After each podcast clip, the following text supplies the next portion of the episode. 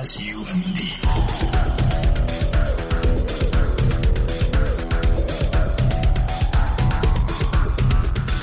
Sound Radio。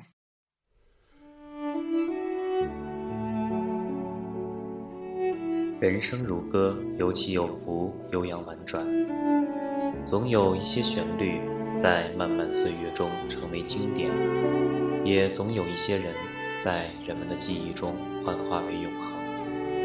音乐人生，奔腾年代的手工作坊，伴着悠扬的旋律，感悟人物背后的时代脉动。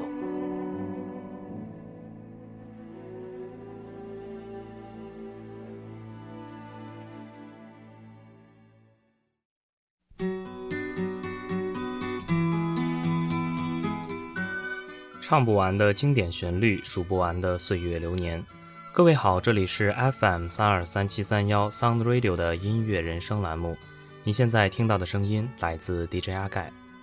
从这一期开始，音乐人生就将在 Sound Radio 正式登陆，与众多节目一起打造专属于你的精品校园播客电台，带给你全新的收听体验。下面让我来介绍一下音乐人生这档栏目。音乐人生顾名思义。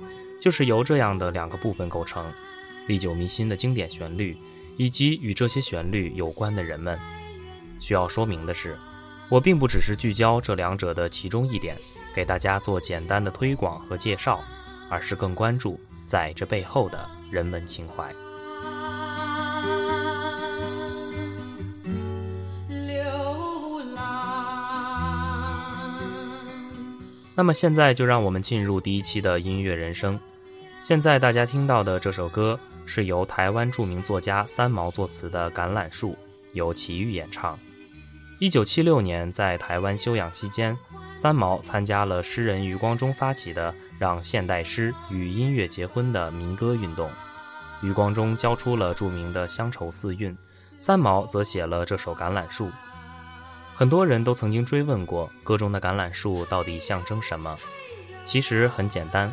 橄榄树盛产于西班牙南部，而那里正是他的爱人荷西的故乡。再加上三毛曾经留学西班牙的经历，西班牙这个美丽的国度对三毛来说意义自然也就不同了。在西班牙这片土地上发生的故事，是三毛一生中极富浪漫的一站，以至于他愿以橄榄树来映射他一直坚持的那种被人们称之为流浪的生活状态。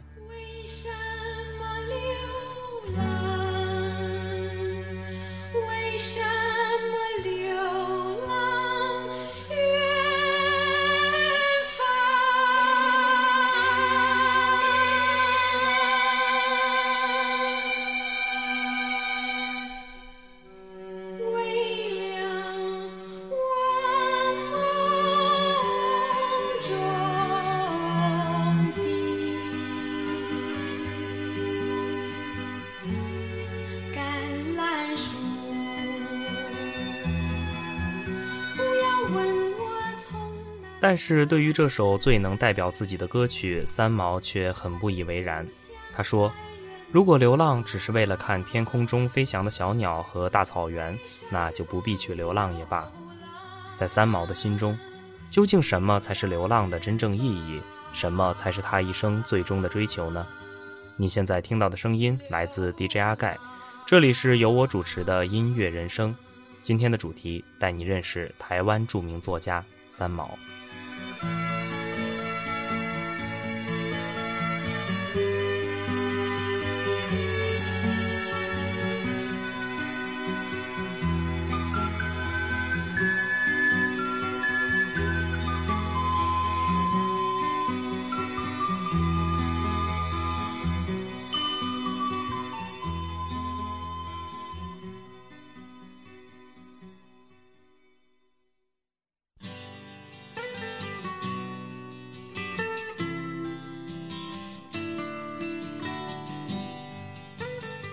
三毛原名陈茂平，后改名为陈平，中国当代著名作家。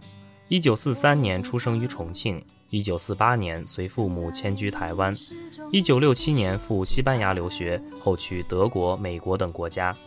一九七三年，三毛定居西属撒哈拉沙漠，和荷西结婚，并以当地的生活为背景，写出一连串脍炙人口的作品。一九七九年九月三十日，荷西在海底进行水下工程操作时意外丧生。一九八一年，三毛回台后，曾在文化大学任教。一九八四年辞去教职，而以写作、演讲为重心。一九九一年一月四日凌晨。三毛在台北荣民总医院的病房卫生间里，以丝袜绕颈窒息身亡，终年四十八岁没有你的地方四十八岁。现在大家听到的这首我作为背景音乐的歌，是收录在三毛的自传体专辑《回声》当中的。这张专辑是作家三毛的半生故事。由他亲笔写下的十二首歌词串联成一张完整的音乐传记，由李泰祥、陈志远、陈阳、李宗盛等人作曲，加上齐豫、潘越云两人的演绎，诠释出三毛在人生不同时期、不同际遇下的不同心境。值得一提的是，这张唱片是台湾流行音乐史上的第一张 CD 唱片。当时，滚石唱片公司率先从日本引进了镭射唱片，也就是 CD 的生产技术，也使这张专辑成为了滚石1986年1月推出的前五张 CD 中的一张，其编号为 RD 1001。这是最后一页面对面坐着没有终站的火车。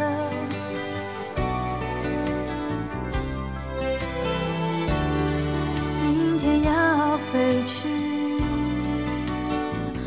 飞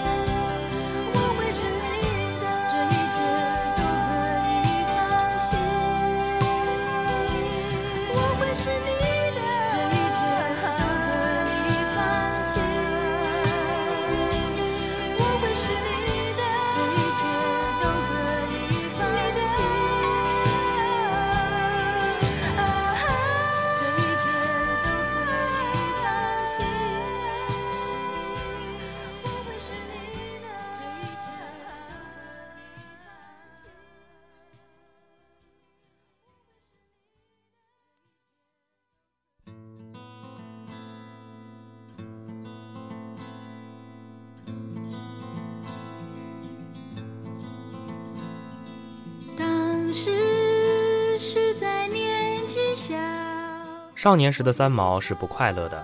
一方面，当时仍处在传统阶段的学校教育，对于好孩子和坏孩子的评价标准，深深地挫败了三毛。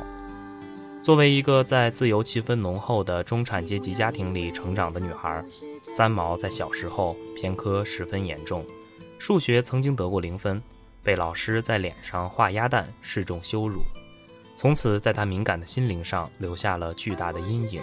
自卑，没有安全感，对人性阴暗的恐惧，并为他后来悲剧的人生埋下性格的伏笔。什么时候？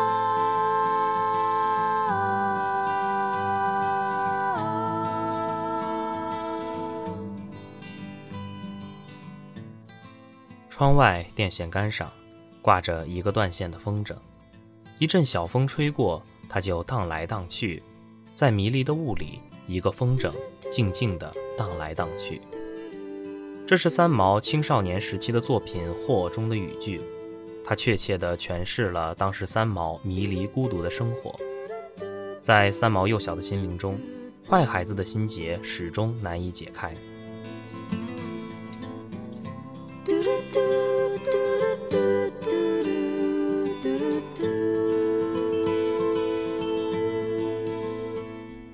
方面，这种内向和孤僻也使他过早地开始思考生活的意义，而这样的思考，对于一个孩子是没有终结，也难以做出改变的。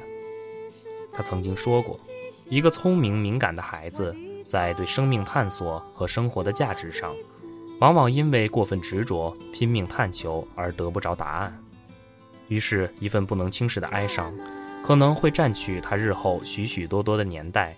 甚而永远不能超脱。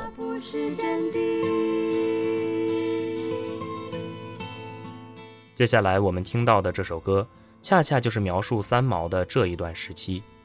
当初在这首歌曲送交新闻局送审后，虽然裁定予以发行，但不宜在电台及电视中宣传此曲，颇令人意外，也凸显了当年歌曲送审扼杀创作的荒谬。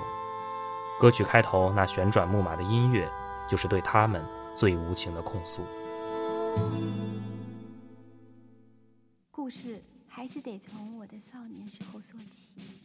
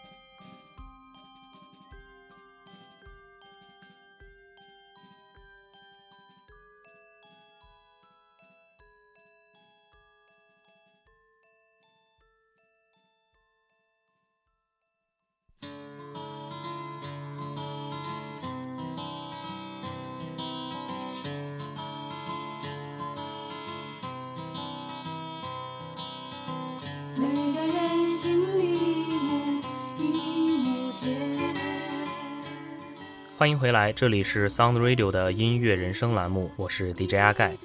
今天为大家讲述的是台湾著名作家三毛的故事。回声》这张专辑当中，既有关于三毛童年的描述，也有少年时三毛的初恋记录。七点钟就是一个刻画出初恋少女心路历程的音乐作品，它是专辑当中被传唱最多的歌曲，由那时刚刚小有名气的李宗盛创作的旋律，搭配齐豫的演唱，还原了一场琼瑶式的爱恋故事，也给一首歌曲赋予了泛黄老照片般的时代烙印。一次青春的悸动，打开了一个自卑少女的心。向她展示了这个世界花开成海的绚烂图景。如果说之前沉浸在坏孩子心结的三毛，还是一个小心翼翼的透过窗户看这个世界的小女孩，那么现在，当他感受到爱的时候，爱就成了他唯一的信仰，也成为了他流浪的唯一理由。奇遇的声音反复呼告，就像是在追赶一列匆匆离站、开往远方的列车。而车上的三毛也许并不知道，自己还要到达更远的地方。这可能就是流浪的真正含义：不为到达某个具有价值和意义的地方，而是为了心中的某种价值匆匆上路，然后决定不虚此行。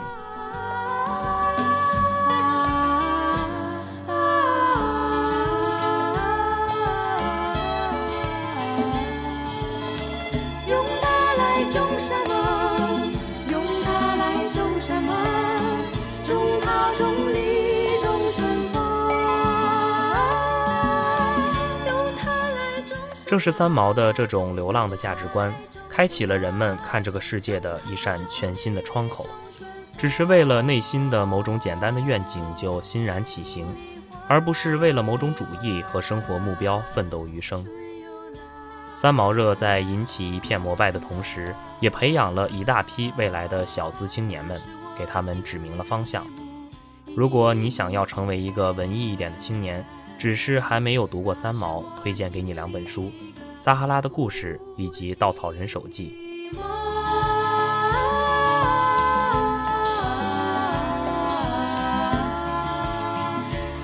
好，说了这么多，一起来听今天的第二首歌《七点钟》。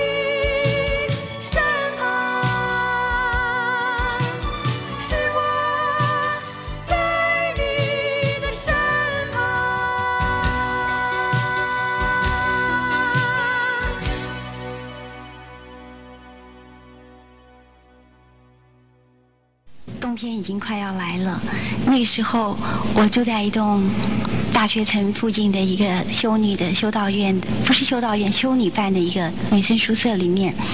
在那个地方呢，我已经认识了一个男孩子，他的名字叫做 Jose Maria，那么中文我就把它改成叫做荷西。那么当时我是把他当做一个普通的朋友，可是，上一首歌说到做一个花蝴蝶一样的那个事情呢，跟荷西从来没有发生过，因为他太纯真了。那么，在那个熟舍的大树下呢，几乎啊一个礼拜有三四次啊，就会听到那个。我们那边就是在宿舍里面的修女就说，哎，Echo 外早啊，因为女生宿舍男孩子不可以进来的啊，就说你的表弟来了，他们每次都开我的玩笑，说我们表弟来了。那么我就冲出去说什么表弟哦又来了，我就跑去推他一把，就说你怎么又来了？他就说我我他掏掏就从那个裤子口袋里掏出十四块贝塞达来啊，西班牙钱。他说我有十四块钱啊，一张电影票七块，十四块刚好可以两个人看电影。但是呢，我现在请你去看电影呢，我们就必须走路去，因为我没有别的钱了。我说没有关系啊，我们就走路去啊，就在那个宿舍附近去看电影好了。于是我们也没有挑片子，就去跟他看了第一场电影。那么有一天呢，我们在公园里头坐，我没地方去，我们坐在公园的板凳上。何西又跟我说，他说 Echo，你呀、等我六年啊，我还有四年的大学要读，我还有两年的兵役要服。等到这六年过去的时候呢，我就娶你。我一生的愿望呢，就是我也不敢想要一个大房子，我只要啊有一个小小的公寓，我每天出去赚钱，回来的时候你在家里煮饭给我吃，啊，这就是我人生最快乐的事情了。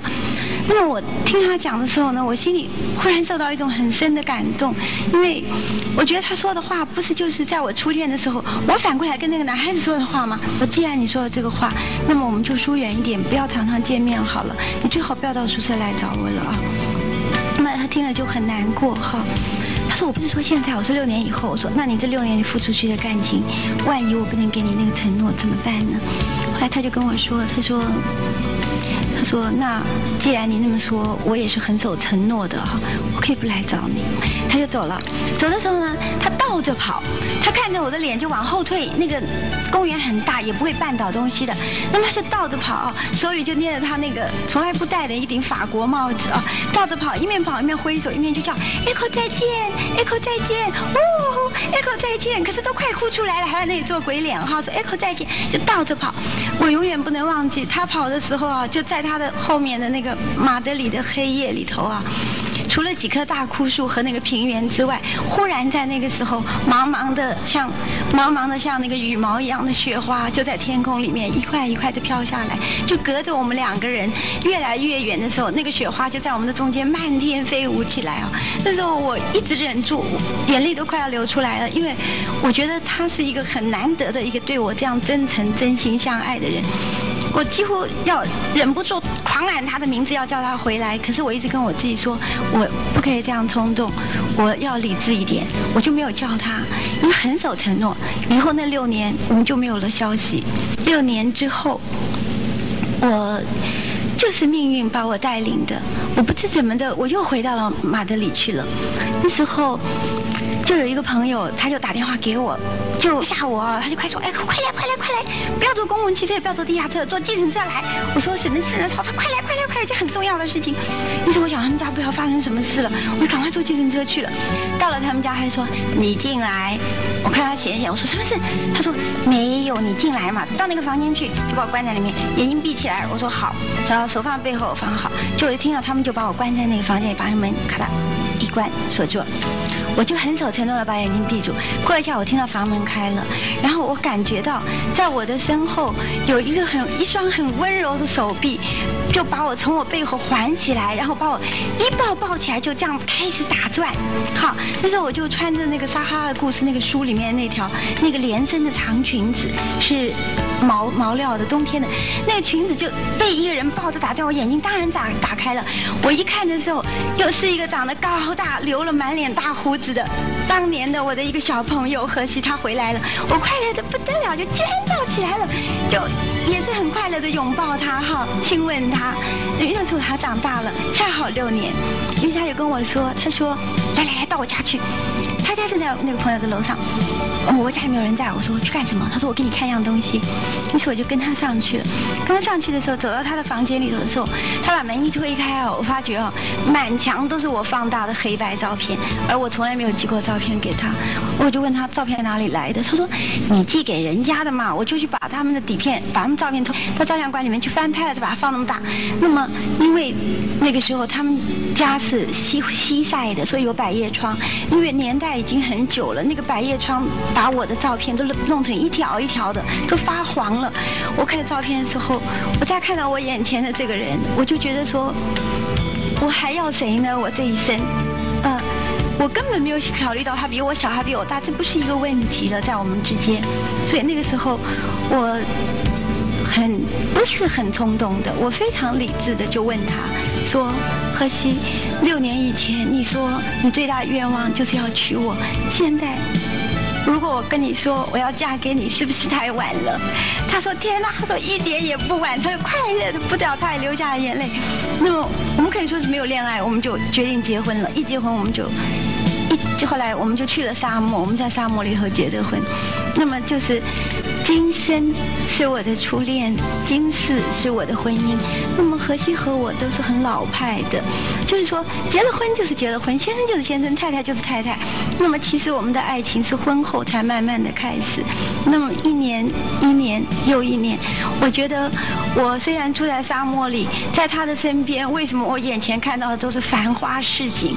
那么我的歌词里面就有这样的句子说：花又开了。花开成海，海又升起，让水淹没啊！为什么看到那个沙漠里面有这样蔚蓝的海水啊，有这样的花？因为就是他在我的身边，所以那个时候呢，我就觉得说他是我生生世世的夫妻，以前的一切感情的纠缠、枝枝节节都不算了，我就变成这样纯洁的一个人，就是他的太太，这么纯洁的一个女人，就跟住了他。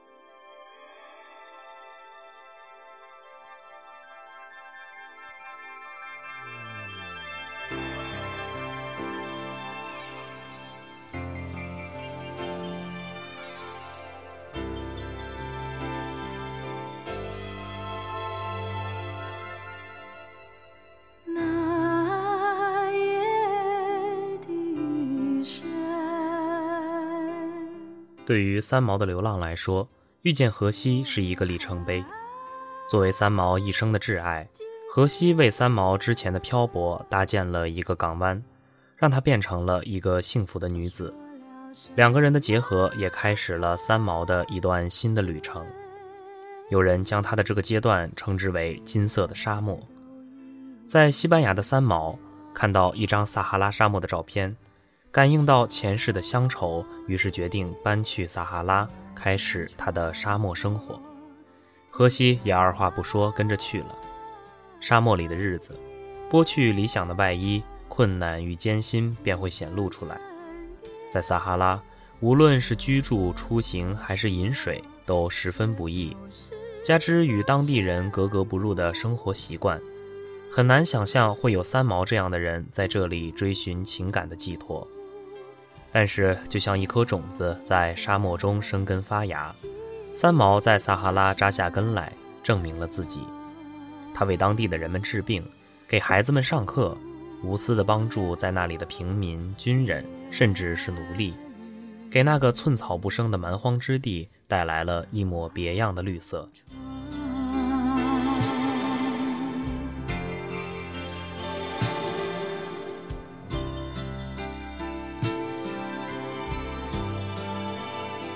沙漠的艰苦生活并没有让他放弃对于美的追求。他和荷西一起布置屋子，用木板打制家具，搜集化石，从当地人手里买走石雕等艺术品，把他们的家变成了沙漠里最美的一个居住地。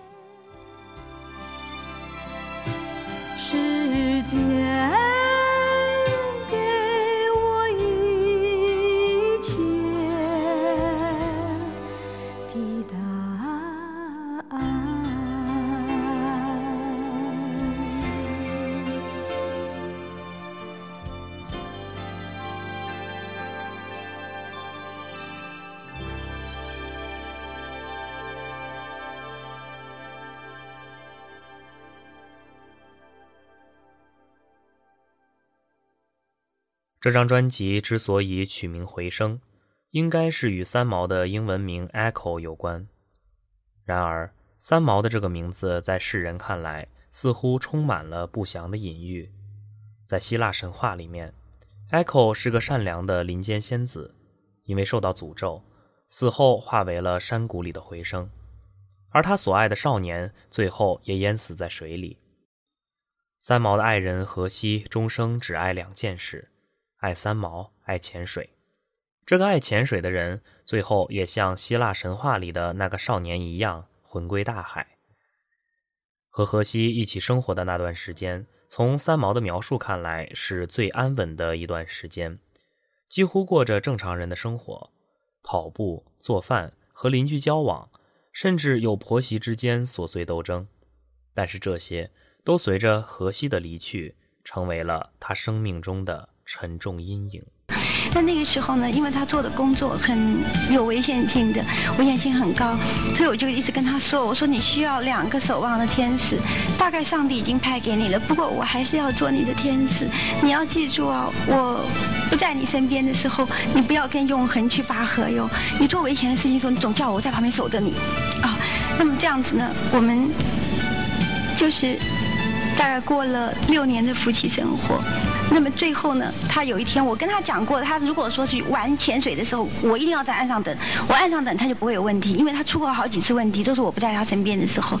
那么我也有一点迷信，我总觉得说我是他守望的天使，所以在这个歌词里面就说了，不是跟你说过三次了吗？我是你的天使啊。那么最后呢，他出事了，当他的尸体被打捞出来的时候，呃，正是中秋节啊，那时候日已尽，潮水退去，皓月。月当空的夜晚，交出了再不能看我、再不能说话的你。他是这样被我们打捞起来的，然后放到那个小岛的墓园的旁边的一个小房间里头去。那么这是一件很奇怪的事情。我去看他的时候，我已经是半疯了。人家跟我说是他，我说。不是他，我不相信，我一定要看见了他，我才相信。他们说那你去看，你要勇敢。我说好。后来走到那个房间门口的时候，我就把陪我去的朋友都挡在门外。我说如果是他的话，那么这是我们夫妻的最后一个晚上，我要跟他守灵了。你们不要进来，让我跟他们在一起。那么那些西班牙朋友就照顾着我的爸爸妈妈，当时他们在那边，我一个人走进去了。走进去的时候，我看到那个棺材里躺着的人，就是我。我心爱的丈夫，我怎么看都是他，实在是没有错啊！但我也没有大哭大叫，我就上去看到他穿着他心爱的潜水衣，我就把我的手握住他的手，就像我们平常生活的习惯一样，再这样走路总是拉着手的。我就跟他讲，我说，何西，以我的经验或者我们这共同的经验，好像你死的时候你要经过一个黑黑的隧道，你不要怕，我上有高堂，我有父母，不能跟你一起走，可是你不要怕，我握住你的手，你勇敢的走过，虽然我不在你身边，你这个隧道过了以后，那边有光，神会来接你，过几年我再来赴你的约会，我就握住他的手，一直跟他说，要勇敢，要勇敢，没有我的时候你也要勇敢，那讲。的时候他已经过世两天了，我不知道为什么在那个时候，好像他他不能再告诉我跟我讲话，可是那时候我讲完这些话的时候，他的双眼里面流出鲜血来，他的鼻子他的嘴也流出了鲜血来，我不知道到今天，我也问过很多学医的朋友们说，这是为什么？请你告诉我，人死了不是血液不能循环了吗？他说我们能解释啊。我拉住他的时候，那么这个歌词里面呢就有这样的句子说：同一条手帕擦你的血，湿我的泪，就是陶氏的事。当时就是我一面擦我的眼泪，一面擦他的血，一面擦眼泪，就同一条手帕跟他这样血泪交融，就如好像万年。前的那个初夜，我觉得我这一生虽然爱过很多的男子，但是我跟着荷西的时候，我觉得我好像是他唯一的女人，他也是我唯一的男人。听不见狂吹的风沙里，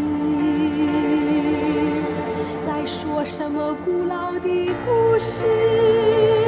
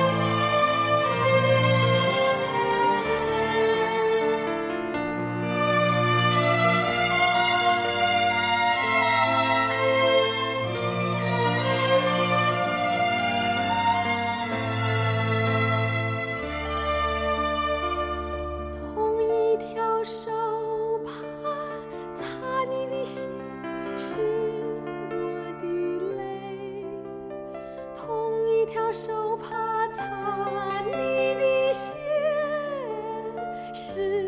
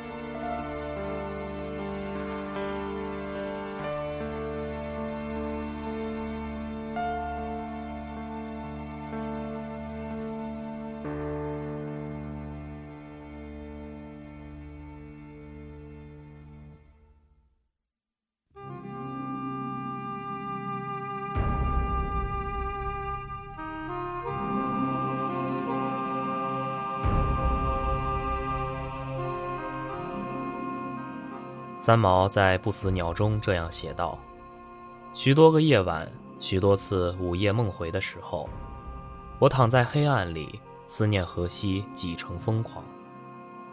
相思像虫一样慢慢啃着我的身体，直到我成为一个空茫茫的大洞。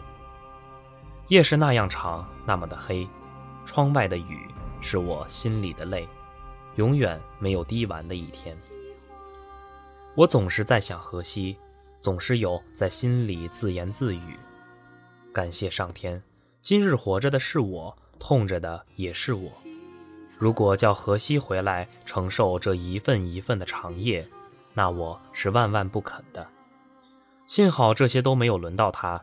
要是他像我这样活下去，那么我拼了命也要跟上帝挣了回来换他。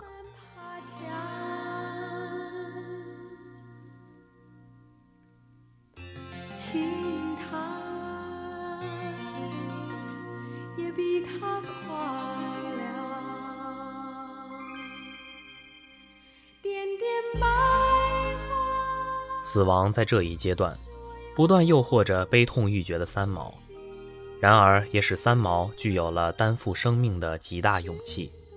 他选择做一只暂时的不死鸟，再一次投入生命，看看生的韧力有多么强大而深奥。带着对父母的牵挂与不舍，三毛回到台湾，面对读者、媒体，之后又重新踏上漂泊之路。一九八一年，三毛决定结束流浪异国十四年的生活，在国内定居。同年十一月，《联合报》特别赞助他往中南美洲旅行半年，回来后写成《万水千山走遍》，并做环岛演讲。之后，三毛任教文化大学文艺组，教小说创作、散文习作两门课程，深受学生喜爱。一九八九年四月，三毛首次回到大陆家乡。并专程拜访以漫画《三毛流浪记》驰名的张乐平先生，了却夙愿。一九九零年，三毛开始从事剧本写作，完成了他的第一部中文剧本，也是他最后的一部作品《滚滚红尘》。他讲述了抗战时期女作家沈少华和为日本人办事的张能才之间的爱情纠葛。在荷西死后。三毛一直想找到一个让自己快乐并继续活下去的状态，但他经过努力后表现出来的却更像是在强颜欢笑。滚滚红尘便揭示了他蕴含其中的复杂矛盾。三毛说过这样的话：“作品中的少华是内向的我，内在灵魂的我；里面的月凤是外向的我。我把自己分成两个女人，借编剧。”在两个女人的个性里面，偷渡我自己的灵魂。是织不及上的银河，织呀织呀，织出渡河的小船。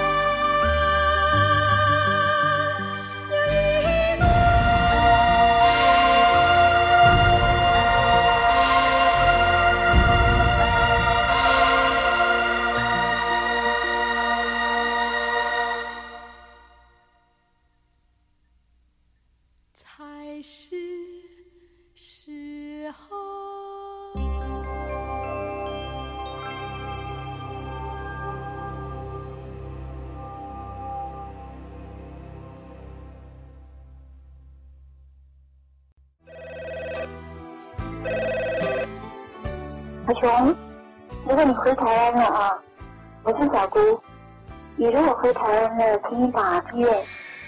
如果回来后，阿雄你在不在家？我跟你说，我是三毛哈。如果你明天在台北，请你打医院，再见。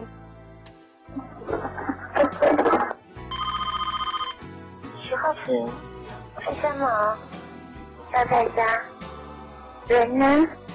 徐浩平不在家。好，再见了。